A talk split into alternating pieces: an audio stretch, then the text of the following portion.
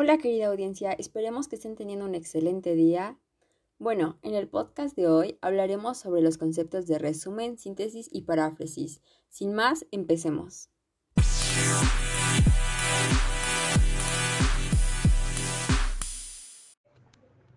¿Qué es resumen?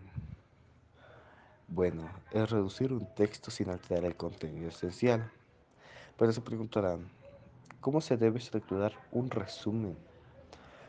Pues la respuesta es demasiado simple, ya que solo se debe aplicar las tres, macro reglas, las cuales son supresión, que es la información irrelevante como los ejemplos, detalles y la repetición de la información, generalización, que son las ideas principales que pueden reducirse. Último, tenemos a la construcción, que es la recomendación de hacer uso de conectores para dar unidad y coherencia a las ideas. ¿Qué te pareció este concepto de resumen? Muy útil, ¿no? Ahora pasaremos con el siguiente concepto. Bueno, Esperamos que te acerques un poco a la respuesta. Si no es así, no te preocupes.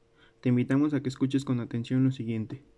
La síntesis es el reordenamiento de las ideas, por ello es un proceso creador y no mecánico. Con otras palabras, significa organizar los conceptos más importantes ya que sirven para aumentar la comprensión de un texto.